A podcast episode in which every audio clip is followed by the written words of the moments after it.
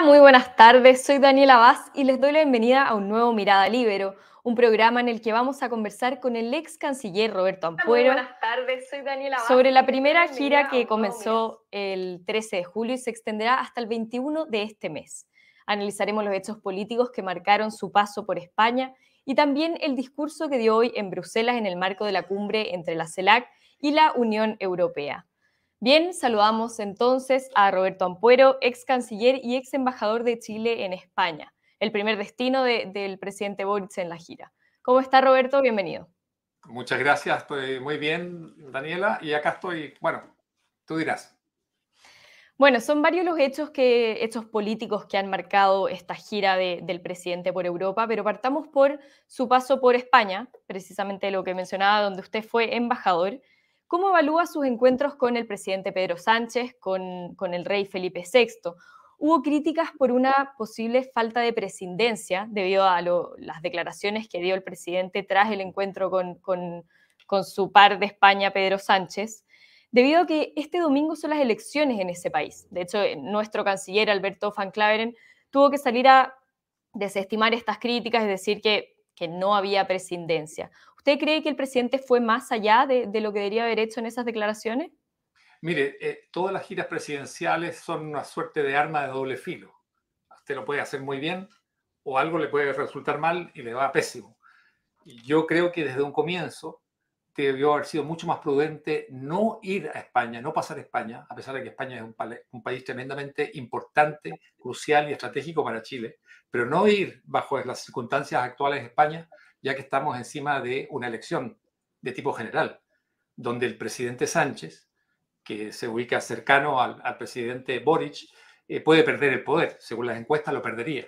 Entonces, esto de llegar un par de días antes de una elección, eh, identificarse con el, en este caso con el presidente del gobierno español, no reunirse en este caso con, con el líder de la oposición, por lo menos para equilibrar en alguna medida las circunstancias de la visita, eh, es un juego muy peligroso para un presidente. Quizás en términos individuales puede ser un, gustito que uno se da, pero en términos de presidente, en este caso de la República de Chile, es un juego que no valía la pena correr. Y desde luego que el presidente se vio involucrado en, en la cuestión política interna, porque lo quiera él o no, lo busque o no, eh, la imagen que surge es que aparece eh, alineado con el presidente del gobierno español que está eh, en las últimas eh, semanas de, a, lo mejor, de su gobierno.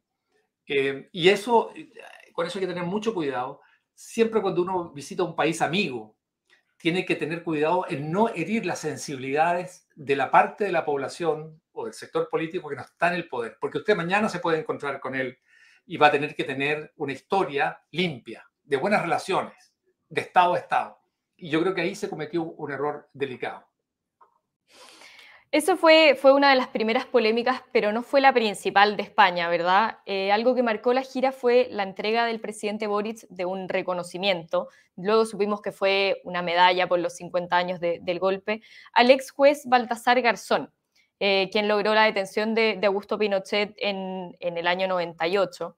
Pero es precisamente el pasado de Garzón el que generó las críticas debido a que fue el defensor del, testaferro de Maduro, su apoyo a la primera línea, también su apoyo a la demanda boliviana.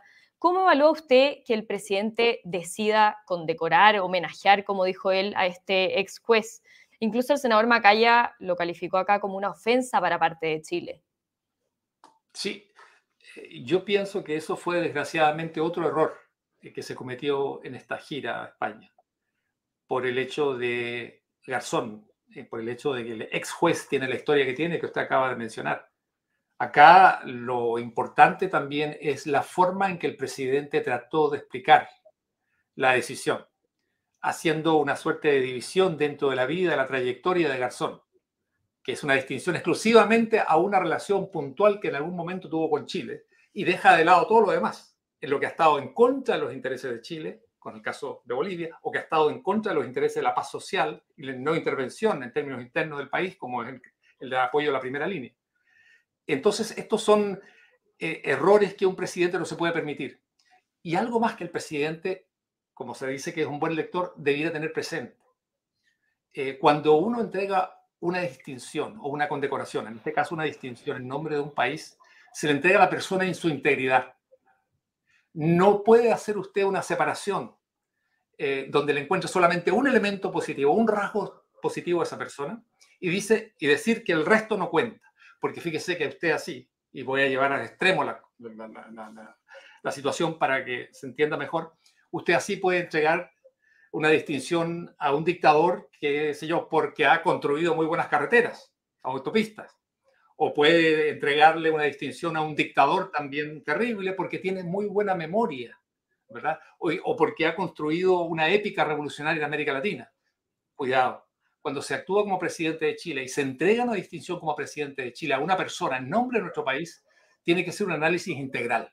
No puede usted escoger una parte, ¿verdad? La guinda la torta y el resto decir, esto no cuenta. Creo que fue otro error del presidente absolutamente innecesario. Y más aún habiéndolo entregado en Casa de América, a juicio mío. ¿Por qué menciona lo de Casa de las Américas? Porque Casa de América es una institución de encuentro de los, de los, españoles, donde se recibe a todo tipo de visitantes, de, especialmente obviamente de nuestro continente, del área iberoamericana. Y porque es también una institución donde la Comunidad de Madrid juega un rol importante.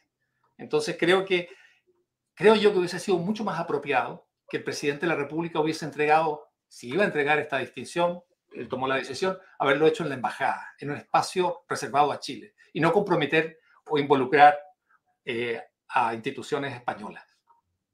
¿Le parece que esta, esta decisión del presidente entonces genera un conflicto tanto con algún sector de, España como también con algún sector de Chile? Por ejemplo, lo que mencionaba de, de la demanda ante la Haya por lo de Bolivia.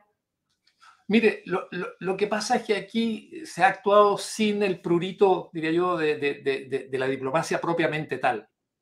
Lo que se trata es de hacer gestos como presidente cuando usted viaja, que no vayan dejando ¿verdad? una estela de problemas detrás, que después alguien, el ministro de Relaciones Exteriores, algún político, un portavoz tenga que tratar de aclarar, eh, porque quedan muchas cosas en el ambiente que complican, enturbian, eh, ensucian eh, la, transparencia, la nitidez que debe haber en la relación entre dos países. No era necesario nada de esto, no era necesario. Bueno, de hecho, el canciller tuvo que salir a aclarar, a responder ante las variadas críticas que llegaron después de este episodio, y aclaró que fue una decisión presidencial y, dijo que quienes estuvieron al tanto de la decisión no es un tema relevante. ¿En qué posición cree que, que lo deja al canciller esta decisión del presidente? Se, entiende como que fuera una decisión que no estaba planeada en el itinerario de la gira, por ejemplo. Bueno, un, presidente puede tomar la decisión que estime conveniente eh, y, simplemente la, impone. Lo delicado es para, para el canciller, en este caso, para los cancilleres, que tienen que asumir eso y dar explicaciones después. A mí me pareció eh, muy lamentable que nuestro canciller haya tenido que decir que lo que él dijera o pensara era irrelevante. Yo creo que no es así. Lo que, puede decir un canciller siempre es importante, por algo está en ese cargo. Pero también creo que era exponer, eh, eh, dejar en claro o mostrar o traslucir que nuestro canciller probablemente no estaba informado de esta actividad, que por lo que entiendo, en las invitaciones impresas no aparecía mencionada ¿Y cree que el canciller estaba de acuerdo con esta decisión?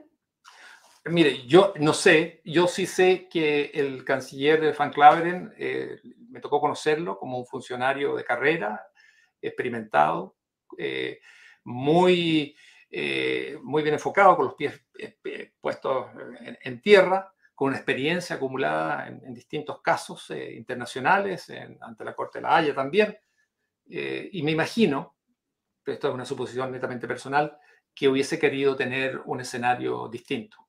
Porque uno, como canciller, lo que quiere es que las cosas salgan bien, eh, sean reconocidas por lado y lado y también en el país. No siempre es así, pero en este caso era, era muy difícil hacerse un autogol y el presidente lo logró. Frente a, la Confederación Española de, Organizaciones Empresariales, el mandatario también realizó una declaración en la que em, reivindicó los 30 años que, tanto había vapuleado durante el periodo de campaña. ¿Qué le parece este giro del presidente que también fue criticado y por qué cree que lo hace? Mire, yo creo que los cambios en la vida son normales. La gente cambia porque el mundo cambia. Y es justo que así sea y es correcto que así sea. Lo que sí una persona pública, como en el caso del presidente Boric, debe explicar a la ciudadanía, sobre todo a quienes, a, los millones de, chilenos que votaron por él cuando tenía determinadas posiciones y que hoy la han cambiado. E incluso explicarlo a quienes lo han criticado justamente por haber criticado los 30 años y ahora aparecer, después de un cruce transatlántico, ¿verdad? Eh, diciendo todo lo contrario que sostenía antes de tomar el avión en Santiago de Chile. Y, creo que eso, nuevamente, no le hace bien al país, no, es un buen mensaje para los chilenos y genera, en el caso del presidente, la imagen de una persona eh, voluble, eh, vereidosa, eh, que no tiene una, una, posición clara y definida que uno puede identificar, sino que va cambiando según los auditorios. Y llamó poderosamente la atención que precisamente en este ámbito empresarial de España, eh, haya hecho este anuncio sorprendente para todos los chilenos, de que de pronto se convierte en una suerte de fan, ¿verdad?, de los 30 años. En Europa, eh, y específicamente también en, España, se tiene en muy alta estima y en reconocimiento y, y, con mucha admiración todo lo que es la transición democrática chilena y la consideran ejemplar. Y también lo que Chile ha logrado en los últimos 30 años. Entonces, llegar a ese espacio empresarial donde existe esa opinión sobre lo que han sido los 30 años de Chile, que estamos comentando, eh, tiene que haber sorprendido mucho a, los empresarios españoles. Em, y nuevamente, esto no es bueno ni para el presidente, ni para la presidencia, ni para Chile, y menos para la imagen y, y el mensaje que lanza hacia Chile. Uno quiere que un presidente tenga una opinión clara, precisa, la mantenga, cuando hay que cambiar, cambia, pero lo importante es que les explique esto antes, eh, antes, antes de que ocurra y a la ciudadanía, porque es una persona pública, no es un individuo, un intelectual individual que puede, o una persona privada que puede hacer lo que quiera y no tiene que rendir cuentas a nadie. Allí el presidente lamentablemente se equivoca nuevamente. Es muy lamentable. Bueno, usted lo decía, estamos a, dos meses de, de, los 50 años del 11 de septiembre del 73 y eso también ha marcado esta gira Em, y en una entrevista en la radio Cadena Ser en Madrid fue donde el presidente anuncia que, su intención es que se firme una declaración conjunta por estos 50 años del golpe, em, junto con todos los partidos. Primero, ¿qué le parece que el presidente lo anuncie y lo, lo dé a conocer desde otro país, en una radio, desde España? Mire, a ratos parece un presidente en el exilio, porque ya a los 30 años lo anuncia desde fuera, ahora esta declaración lo anuncia desde fuera. Eh, es bueno que tenga más respeto por la ciudadanía eh, y también, desde luego, por el Congreso, eh, por los medios, para que comunique dentro del país lo que él piensa hacer y lo que piensa anunciar en, su viaje al exterior. y creo que es nuevamente un error. Yo no entiendo por qué el presidente va cayendo en estos errores absolutamente innecesarios.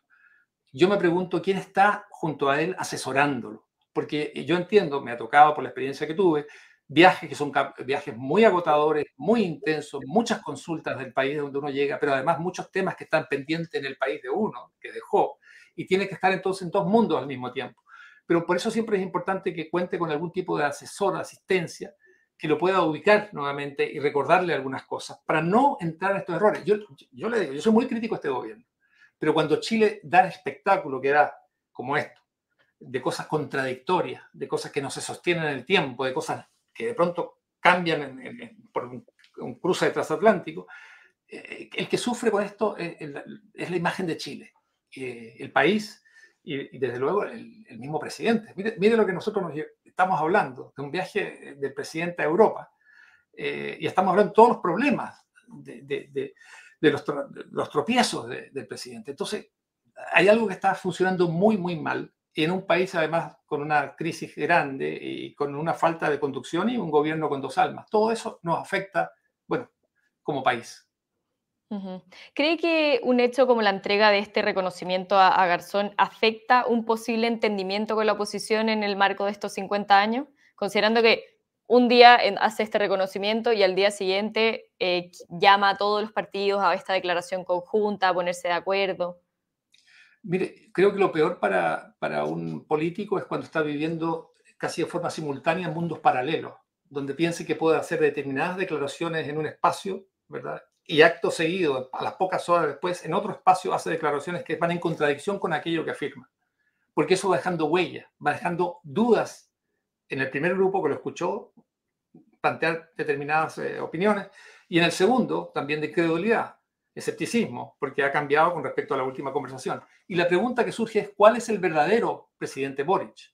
Y creo que eso es lo que todos nosotros estamos tratando de, definir, de encontrar, y es, muy agotador, pero para el país, para los inversionistas nacionales, para los extranjeros, para la gente joven, para los estudiantes, para, en, realidad para, para todos, tener un presidente que va cambiando eh, según los escenarios que, que, que, va ocupando, es agotador y es contraproducente. Yo vuelvo a insistir que estamos en una situación delicada en esto, que afecta la credibilidad del gobierno, eh, no lo fortalece, eh, y esto ya, ya, estamos viendo. Yo creo que muchos habrían apostado perfectamente diciendo, estoy seguro que durante este viaje va a haber un traspié tras otro, y así seguimos. Y no descarto que esto siga después de, de Bruselas, va a Francia, bueno, ya veremos. Eh, y, Suiza. Espero que estos sean los últimos traspiés. Si no, esta situación ya es eh, un collar de errores, eh, de traspiés, de tropiezos, que no le hacen bien a la diplomacia de Chile, tampoco a la imagen, pero tampoco al presidente de Chile. Con respecto a esta misma declaración de principios, desde, la desde la oposición hay quienes cuestionan que a esta declaración le falta la condena al, al uso de la violencia. Em, precisamente porque el gobierno actualmente avaló el uso de violencia para intentar terminar con un gobierno democráticamente electo. Y también lo mencionan por la validación del uso de la violencia del Partido Socialista durante la década del 60. ¿Usted cree que es necesario que se incluya este punto también en, dicha declaración? Mire, yo, yo vengo planteando esto desde que llegué a Chile, después de muchos años de vivir en el exilio en parte y fuera del país. Em, eh, yo creo que aquí hay dos elementos que son importantísimos para encontrar un camino donde de alguna forma podamos acercarnos. Por un lado está el, luto, el dolor, el sufrimiento eh, por los detenidos desaparecidos y por aquellas personas que fueron torturadas. Indudablemente eso ocurrió, eso no se puede negar, hay suficientes testimonios al respecto, investigaciones, ¿verdad? Entonces eso es algo que, eh, en lo cual los chilenos deberíamos coincidir y creo que es un acuerdo que se puede lograr eh, fácilmente en decir y plantear nada justifica la violación de derechos humanos. Ni en Chile, pero ni en ninguna parte. Al mismo tiempo que en Chile, en Cuba, en Venezuela, en Nicaragua, en la Unión Soviética, eso, para tenerlo como, una, como un capital simbólico de los chilenos. Nada lo justifica. Pero al mismo tiempo, creo que es muy importante también algo que no se puede separar de esto, de lo que acabo de decir.